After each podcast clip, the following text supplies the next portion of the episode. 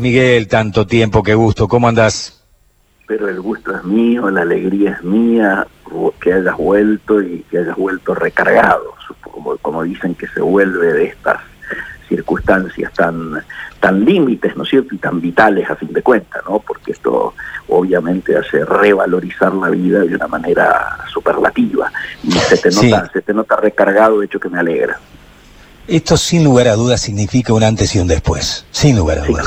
Muchas veces, en muchos episodios que nos toca vivir a cada uno de nosotros en nuestra vida, decimos, che, ahora voy a cambiar, qué sé yo, cualquier cosa, vas en, la ruta a tal lugar y te distraes y casi colisionás con un auto que venía de frente y decís, uy, de ahora en más mi vida cambia, voy a hacer, pero son hitos que en realidad dejamos pasar, mojones que dejamos pasar.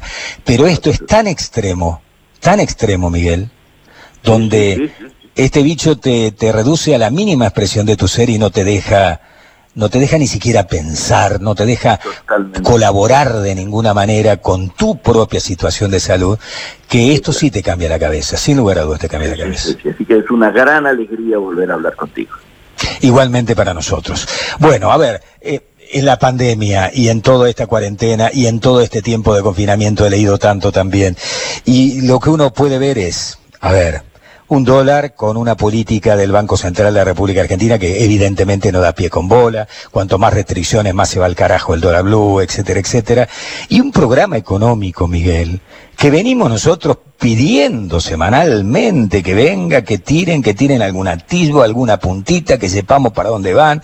¿Cuánto hace, cuántos meses hace que vos venís hablando de la necesidad de la creación del Consejo Económico y Social, hecho que nunca se concretó como se tendría que haber concretado? La mezquindad en la política ha estado a la altura de la circunstancia y hoy nos encontramos en una situación tremenda, emitiendo a diestra y siniestra, con un dólar blue que se va al reverendo carajo, con los muchachos de siempre que están haciendo negocio con el dólar bolsa financiero y toda la historia, ya está el purel recontra purel. ¿A dónde vamos a ir a parar con todo esto, Miguel?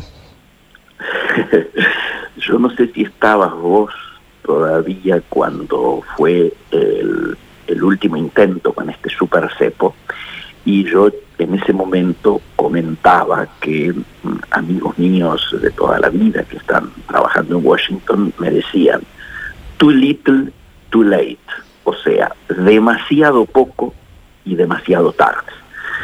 En términos de que la baja de retenciones no había sido la esperada, que esto debió haberse hecho antes, que por qué se dejó que se generara la fuga este, de divisas que tanto el dólar ahorro como los dólares de especulación este, fueron generando hasta llevar al Banco Central a una situación límite. Bueno, hoy por hoy, ayer veía un informe del propio Banco Central, se están retirando depósitos por 100 palos diarios verdes. Sin duda, nada, nada lo ha frenado, nada ha frenado. Pero ayer recibimos de la máxima autoridad del país, diríamos el presidente de la Nación, la primera no sé si autocrítica, pero por lo menos reconocimiento de que lo que decíamos tenía razonabilidad. Y dijo explícitamente anoche Alberto Fernández que la baja de las retenciones no ha servido hasta ahora. ¿eh?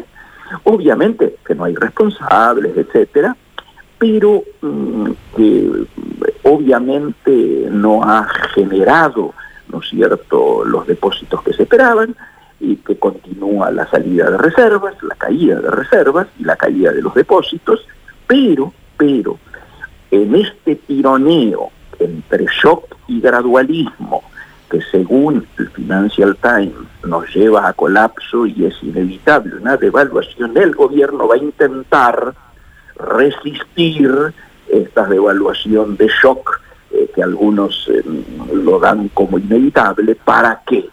Y está muy preocupado por el pass-through, es decir, el pase a precios de un proceso devaluatorio, lo cual va a originar lógicamente una inflación reprimida. El tema va a ser ver hasta cuándo va a ser esa inflación reprimida, mientras se continúa lógicamente con eh, la maquinita a todo trapo, sin dar abasto, y esto también genera caída de reservas desde ya, porque la gente busca el dólar al ver, ¿no es cierto?, este festival de, nuevos pesos, y al ver que las brechas superan el 100%, sea la que sea, lo cual es una, una, una situación que no se daba desde hace casi 30 años. Eh, y que la pregunta es, hoy más de uno se la hace, ¿cuánto puede resistir esa situación? Que el campo no, no, no, no, este, diríamos, liquide, no puede sorprender a nadie, lo dijimos en tu programa más de una vez. Si vos le agregás el tema de las retenciones, pero si luego lo que cobra tiene la brecha que tiene, ¿no es cierto? Y te dan por lo que cobraste un valor inferior al 100% del valor con el que tenés que comprar tus insumos, y se hace muy difícil. Ahora han creado esta herramienta, ¿no es cierto?, para que los muchachos que liquiden con los pesos lo puedan depositar en una herramienta atada al dólar, este famoso mm, este, depósito o plazos fijos linked, ¿no es cierto? Es decir, que te garantizan que no perdés frente a una posible futura devaluación del peso en relación al dólar. Bueno, ni aún así alcanza, porque mientras las diferencias sean las que son, al productor le conviene venderle al aceitero o al, que, o al, o al molinero antes que liquidarle al gobierno. Y esto realmente me parece que algunos dicen va a tener una resolución, por más que el presidente ayer haya negado que haya culpables, objetivamente la interna entre el Ministerio de Economía y el Banco Central es a todas luces notoria, fue muy evidente en la misión del Fondo Monetario Internacional, que acaba de estar aquí eh, y que se fue el domingo, pero que este, emitió un comunicado, yo diría, primero preocupante, hablando de la necesidad de que haya algún tipo de reforma fundamentalmente en el terreno fiscal y que permita generar la confianza, regenerar la confianza, porque acá te queda claro a vos a todos nosotros desde ya el problema económico está absolutamente subordinado a un tema político. La falta de confianza hace que pongas la retención que pongas, generes la herramienta que generes, nada alcanza. El ministro de Economía empezó diciendo, no, no, toda esta presión se va a calmar cuando cerremos con los bonistas bajo legislación internacional no ocurrió. Después dijo, esperemos para devaluar o esperemos para poner el cepo porque ya viene el presupuesto y el presupuesto va a calmar las aguas y las expectativas. Nada ocurrió, siguió drenando. Después dijo, apuremos la misión del Fondo Monetario. El Fondo Monetario hace un gesto que es único. Mientras todas las misiones hoy son virtuales, acá manda personalmente a sus delegados desde Washington y además ese mismo día la directora general, ¿no es cierto?, Georgieva, dice explícitamente no vamos a exigir de Argentina ningún tipo de ajuste que genere, ni, condiciones que generen mayor dificultad que las que ya están atravesando por la pandemia, etcétera, etcétera, etcétera. Es decir, eh, el fondo viene y no trae nuevas condicionalidades, eh, como diciendo, hagan lo que hagan, pero presenten un plan. Está claro que el presupuesto no alcanza como plan, presupuestos son metas. Ese presupuesto, una de esas metas, quedaron muertas a las 24 horas de haber sido presentadas porque salieron las resoluciones estas del Banco Central. En algún determinado momento está llegó a ocurrir antes del feriado que el comercio exterior estuvo parado porque ni siquiera como instrumentaron de una manera muy particular las medidas, eh, hubo un momento en que prácticamente no había, eh, diríamos, divisas para pagar las importaciones. Por suerte, apareció algo vinculado a creatividad de otros momentos, eh, pese a estado en varios gobiernos y sabe que este mecanismo se usó, que lo veníamos reclamando nosotros, que es utilizar el SML, el pago en sistema en moneda local. Lo habíamos hecho con Brasil en tiempos que Moreno paraba todos los perecederos en frontera, que es el pago en moneda local para desenganchar nuestro comercio exterior del el proceso del dólar, de la utilización de dólares. Nosotros pagamos en pesos, los brasileños nos pagan en reales, a fin de año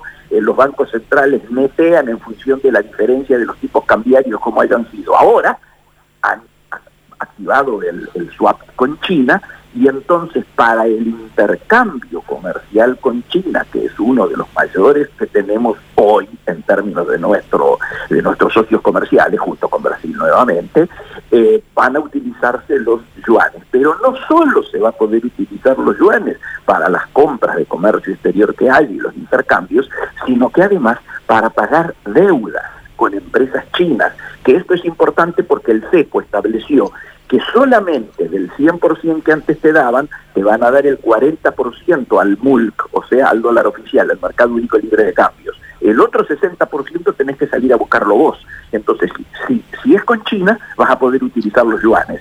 Si no es con China, y es muy posible que vayas a un default, default comercial, con lo cual yo te diría, se da la paradoja de que hemos eh, evitado el, el default al que teníamos, el default del Estado frente a los bonistas, pero estamos generando el default privado. Muchas empresas no están pudiendo pagar sus obligaciones porque lógicamente no pueden salir a conseguir el dólar al doble de lo que lo estaban consiguiendo antes. Es una locura lo que está pasando. Mira, este es un, un off the record de muy buena fuente. Fin de semana, eh, Congreso Internacional sobre Comunicación Institucional y Política. Participa en uno de los paneles un ex principalísimo asesor durante la campaña de Alberto Fernández. Eh, un hombre otrora ligado a Axel Kisilov, o sea que te vas a dar cuenta de quién estoy hablando. Sí, ya, ya me di cuenta. Y en el coffee, eh, a un grupo donde había inclusive algún cordobés que vos conocés, eh, González, oh, bueno, acabo de dar el nombre, dijo, para las elecciones del 2021, la situación económica argentina va a ser tres veces peor que la del 2001. Eh, sí. En esa situación vamos a llegar a la elección.